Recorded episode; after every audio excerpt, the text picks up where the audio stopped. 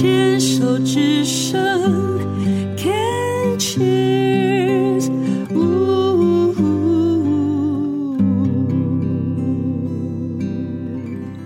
人生清单，欢迎大家继续收听黛比的生命花园。今天来到人生清单的是一位姥姥呢，她是刘姥姥哦。目前呢，我可以说几岁吗？可以啊，可以，可以。好，五十七岁哦，跟我是同梯的哦。嗯，在五年多前呢，快六年了，发现自己呃，当时肺腺癌是左下肺，然后呢，切除了一个肺叶。嗯，当时只是初期，然后就觉得就没事啦。追踪啊，追踪了三年之后呢，竟然发现复发，复发时候是三期，然后呢就化疗，化疗之后的例行检查，竟然发觉端脑转移四期，然后呢一直到现在。呃，两年多，嗯，持续的在做这个吃标靶药物，对，哦，没没有打嘛，对不对？没有，没有，没有。OK，你就只有吃标靶药物。嗯、然后呢，还是要跟大家讲哦，我我自己在访问肺腺癌的癌友，发现肺腺癌癌友的生活品质其实是真的，呃，特别是四期，呃，我访问到的，目前看到的状况是，生活品质可以维持的是蛮好的。对，哦。然后呃，目前就是持续的治疗当中。对对，人生清单这个单元呢，是主要就是，如果明天就挂了，嗯哼，你还有什么想做没做的？或做了有遗憾，想要重复再做的？你觉得没做好，想要怎么样怎么样的？我目前就最想要出国玩，嗯，很好，去哪里玩？不要跟我讲环游世界，要很具体。没有啦，我很喜欢日本，我日本也去了好几次，嗯、可是我还是喜欢去那边。那像我跟我同学，就几个很要好的同学，我们已经约好明年，明年要去日本常住一个月，好棒哦！那可是你，如果你现在这样的状态的话，呃，药可以都拿一个月吗？这还要问医生？对啊我，我希望是可以。而且你要现在回诊的时候，就要先问他。对对对，先做这个呃长期的规划，想去哪里住？这个都我同学安排的啦，因为我有自己的意见呢、啊。别别，先别怪你同学。如果你现在要去日本，你想去哪个地方？我很喜欢京都。嗯，真的，嗯，我觉得京都的那种生活步调有没有很舒服？嗯哼，真的很舒服。嗯哼。像京都我去过，嗯，就是大阪啦、啊、东京啊那些比较起来，这种我是还是很喜欢京都哦。那我建议你去以金泽，金泽，嗯，它有点，它好像有一个小京都的称号哦，它比京都更小，嗯哼，但是它的那个整体的氛围跟。京都是有一点点类似的，嗯哼哼，你下次也可以去看看，他那边也是可以泡温泉啊，什么都可以。哎，可以泡温泉吗？哦，好像不行。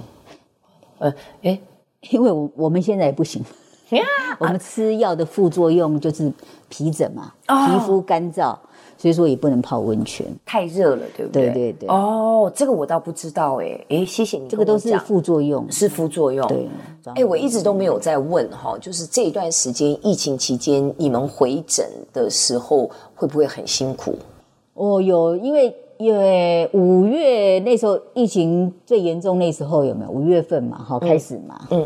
那刚好碰到我先生跟小孩确诊，那又碰，因为我们要居隔嘛。那又碰到说我要回诊拿药，又不能回去，我那几天刚好就没有药可以吃。哎呦，那刚好就是居隔完了嘛，就赶快再挂号回去。那还好，问医生之后，他说那两三四天没有吃还没有关系啦。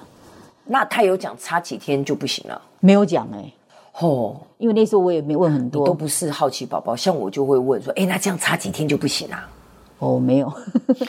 反正意思，我这种我发现，我觉得我是一个很听话的病人啦。嗯，啊，医生讲什么我就照单全收。对对对，不行哎，因为我们要做个有自主权的病人，因为身体是你的，因为你不跟他讲，或你不问，他也只能按照他学的要点里面、教教科书里面跟他累积的大数据来医你。嗯，可是每个人的身体都不一样啊。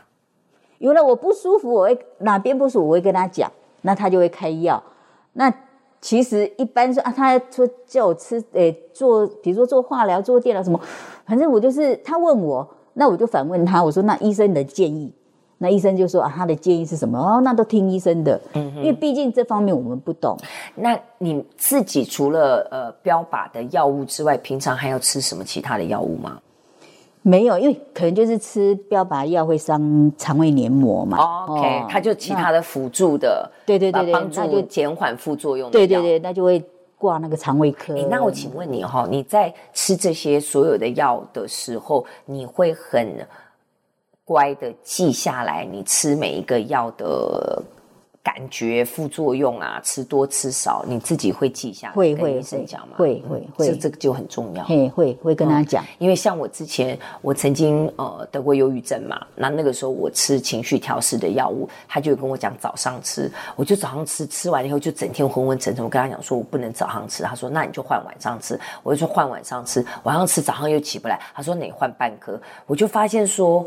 做一个自主的病人，因为那个药物在每个人身体里的作用的效果都不一样。对，你变成要告诉医生说，我吃了这个药的效果之后，我自己感觉怎么样？因为我问医生说，吃这个药的用意，他说你要维持你正常的生活，不能影响到你的生活。我想说，哦，那这样不行，我就会回去跟医生讲，就变成是说我自己的情绪调试药物是后来跟医生。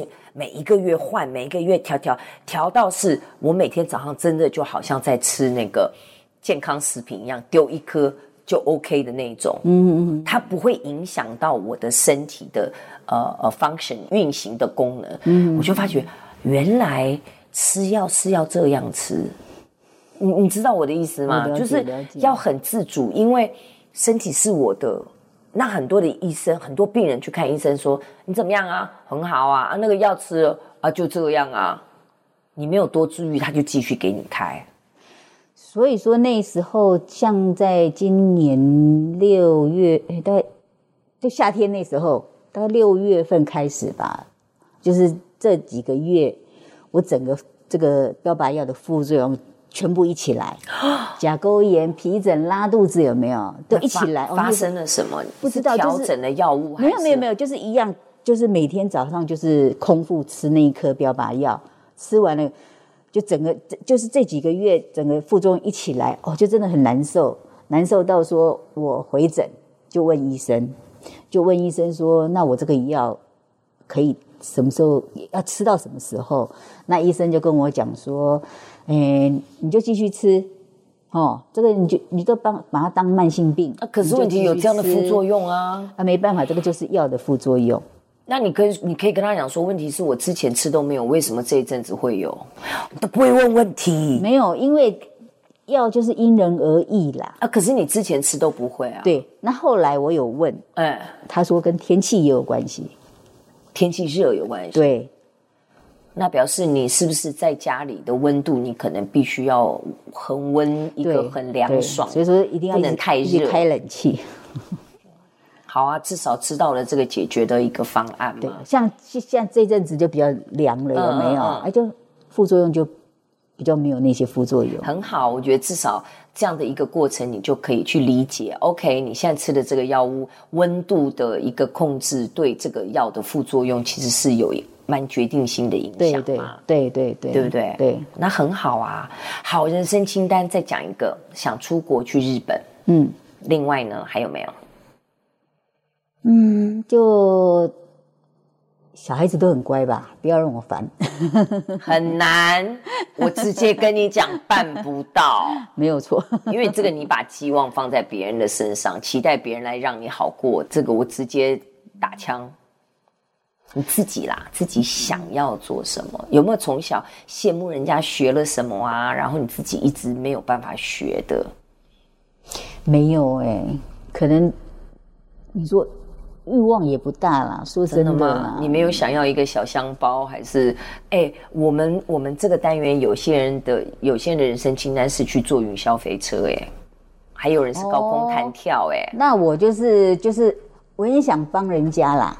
就比如说去做自工啦，比如说去那个，比如说公所啦，吼，去帮人家啦什么的，我很想，可是有时候身不由己。那比如说我们吃药有副作用，就没有办法啊。我觉得是你自己阻止你自己，因为这个刘姥姥在讲的时候，我的脸上表情一直就，那嗯，嗯，为什么不去做？其实有很多的癌友现在已经在一些医院当志工啊，或者是公所，其实那个都，那个那个，嗯，没有人可以阻止你呀，那是你自己阻止自己，那一步就是自己要踏出去了。对呀，嗯，这个不难哦，我知道。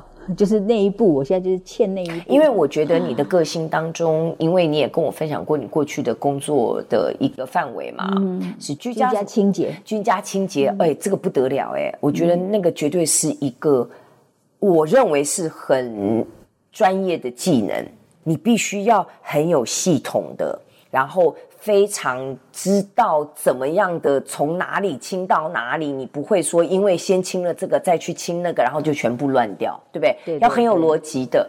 然后会去做居家清洁的人，一定是都有一份热忱。可以这么讲啦，那讲白一点啦，就是经济上的问题啦。嗯，是有经济上的需要。一开始，对对对，就是经济上的问题啦。可是，可是我觉得经济上的问题，你也要。